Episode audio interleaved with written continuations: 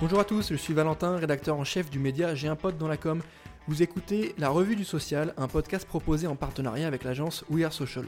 Pour m'accompagner aujourd'hui, je serai avec Laurent, fondateur du média J'ai un peu dans la com, et nous allons vous parler des toutes dernières actualités des réseaux sociaux, fonctionnalités, nouvelles tendances, études, nouveaux formats publicitaires, rien ne nous échappe. Que faut-il retenir de la semaine du social media C'est parti Dans l'épisode du jour, on va vous parler de Facebook qui ajoute Shops à WhatsApp, on va enchaîner avec Snapchat qui conclut un accord avec Universal Music Group, on vous parlera ensuite de Twitter qui dévoile les super follows et les TikTok Spaces. On enchaîne avec TikTok qui clôture le mois des fiertés avec un événement mondial. On vous parlera de YouTube qui lance des émissions originales sur les Jeux Olympiques. Salut Laurent, comment tu vas? Salut Valentin, bah écoute, ça roule très bien et toi? Ouais, ça roule, pas mal d'actu sympa cette semaine encore une fois. Euh, on commence avec Facebook qui euh, travaille, donc on parle du groupe hein, Facebook qui va lancer la fonctionnalité Shops sur WhatsApp. Tu peux nous expliquer euh, ce qu'ils veulent faire par rapport à ça? Ouais, bah écoute, ça fait plusieurs semaines hein, que le sujet revient dans la RDS, le shopping en ligne. L'idée là du groupe Facebook, bah, c'est de le simplifier, le rendre toujours plus accessible. là, notamment avec l'arrivée de Shops sur WhatsApp, qui va permettre aux marques de toucher encore plus de monde. c'est une fonctionnalité qui a été ajoutée à côté de Shops Ads et de Instagram Visual Search. Euh, donc vraiment, euh, le Shop Ads, euh, il vise lui plutôt à offrir une expérience d'achat plus personnalisée en fonction des habitudes d'achat d'une personne. et ça va être vraiment, en, ce qui concerne le Visual Search d'Instagram, une fonctionnalité qui va être basée sur l'intelligence artificielle et qui va te permettre de retrouver bah, je sais pas, une veste à partir d'une photo, bah, l'outil va pouvoir te, permettre de trouver d'autres produits similaires. Donc ça, c'est des fonctionnalités Shops sur WhatsApp qui sont maintenant disponibles, mais il va falloir encore un petit peu attendre pour, euh, pour la fonctionnalité de, Visual Search.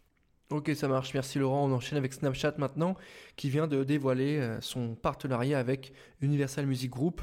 On connaît, on présente plus euh, ce groupe Qu'est-ce que veut faire Snapchat avec ça euh, C'est pour accompagner les créateurs C'est pour euh, faire un peu comme TikTok qui avait fait une collab avec Sony C'est quoi? C'est ça en fait, c'est tout simplement de, donner des outils supplémentaires aux créateurs, c'est de truster aussi la, fonctionnalité euh, Spotlight de la plateforme, hein, qui est celle qui concurrence déjà TikTok. Et comme TikTok est connu pour son vaste catalogue musical, bah là l'idée derrière c'est via ce partenariat avec Universal Music Group, bah, c'est un accord pluriannuel qui va permettre de faire venir des gros artistes euh, sur l'application et donc de permettre euh, euh, aux créateurs bah, de trouver un catalogue beaucoup plus fourni, notamment dans ce qu'on peut citer. Il y a les Bee Gees, Katy Perry, Justin Bieber, enfin bref, il y a tout un tas de. Ouais, puis on voit que c'est la bataille des plateformes et des grosses collabs. Hein. TikTok avec Sony Music, là Snapchat avec avec Universal. Universal. Music, c'est quand même deux gros titans qui s'affrontent. Euh, c'est toujours intéressant de noter euh, les collabs qui sont mis en place. On enchaîne avec une autre actu. Aujourd'hui, c'est Twitter qui dévoile les fameux super follows qu'on avait évoqués récemment, qu'on avait un petit peu teasé. Et enfin, les Ticted Spaces. Je le prononce pas très bien parce que je suis pas euh, anglophone de base. tu peux nous expliquer à quoi ça va servir et quels sont ces nouveaux formats? Alors les super follows, comme tu l'as dit, on en a déjà parlé, c'est tout simplement de proposer aux créateurs de contenu un moyen de rémunération.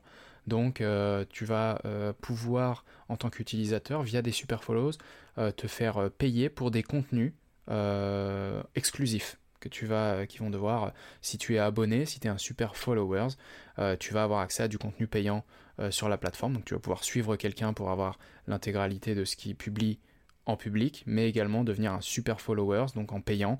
c'est un abonnement qui est à, peu près un peu moins de 3 dollars par mois, ou en tout cas dans ces eaux-là. Euh, donc ça c'est vraiment pour supporter les, créateurs, donc ça c'est la première news.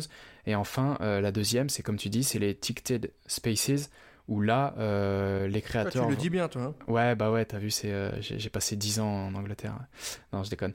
Mais, mais voilà, en fait tu vas pouvoir créer des, des rooms, hein. donc ça c'est un petit peu exclusif par rapport aux autres plateformes, comme notamment Clubhouse, mais également Green Room, hein, tout récemment avec Spotify, bah là tu vas pouvoir créer des, des, des, conférences ou en tout cas des audios dont euh, l'entrée est payante.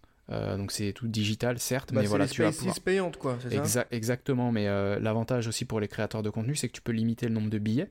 donc c'est ce qui fait que tu as un prix qui peut aller de, de, de, de 1 à 1000 dollars à peu près, pour arrondir, hein, parce qu'on a les prix en, en livres. Mais, mais, donc voilà, tu vas pouvoir créer une sorte d'effet de rareté, et donc effectivement, en fonction du guest que tu vas recevoir dans ton Spaces, bah voilà, vendre un billet plus ou moins cher et donc de permettre aux créateurs d'organiser bah, des événements un petit peu plus exclusifs. Donc, donc voilà, c'est vraiment une, une, initiative assez audacieuse de la part de Twitter et donc une fonctionnalité, comme je le disais, bah, qui n'est pas encore disponible sur les plateformes concurrentes. Ok, bon, on va suivre ça. N'hésitez pas aussi à nous dire, ceux qui nous écoutent aujourd'hui, si vous avez envie qu'on essaye euh, Spaces, donc pas forcément euh, payant, hein, on va pas y aller tout de suite, mais si vous avez envie qu'on teste, qu'on se fasse des petites rooms, euh, qu'on dévise un sujet, qu'on en parle ensemble, ça peut être l'occasion. Moi, j'ai pas encore testé en tant que créateur, j'ai écouté, j'ai participé, mais j'ai rien monté encore. Donc je pense que Laurent, tu me dis. si toi ça t'intéresse, mais je pense qu'on peut essayer de tester ça rapidement. Ouais, bah, je pense qu'on va tester, mais effectivement, comme tu le dis, tu fais bien inviter euh, ceux qui nous écoutent, bah, bah, nous faire savoir s'ils veulent que ce soit fait quelque chose rapidement ou plutôt, plutôt pour la rentrée.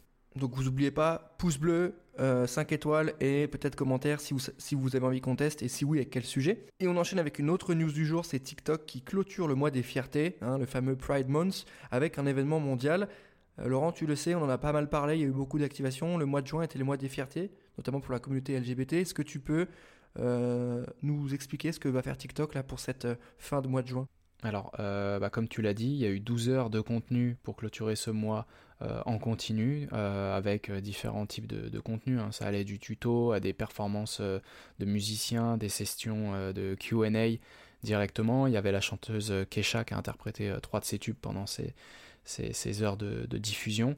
voilà, donc c'est vraiment L'idée, c'était de mettre en avant euh, les créateurs et la communauté euh, LGBT.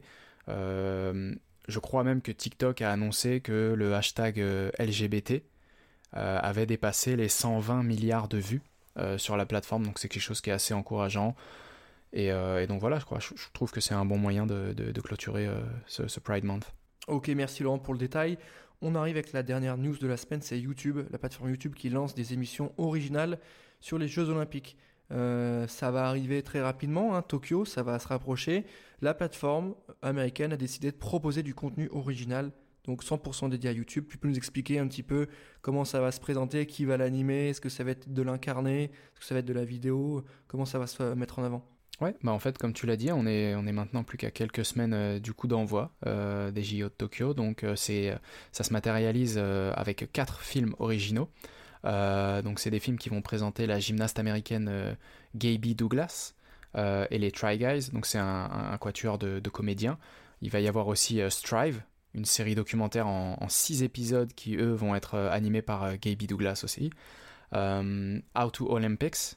Donc là, ça va être une série qui, elle, va être en, huit épisodes, qui va donner aux spectateurs un aperçu de certaines épreuves olympiques.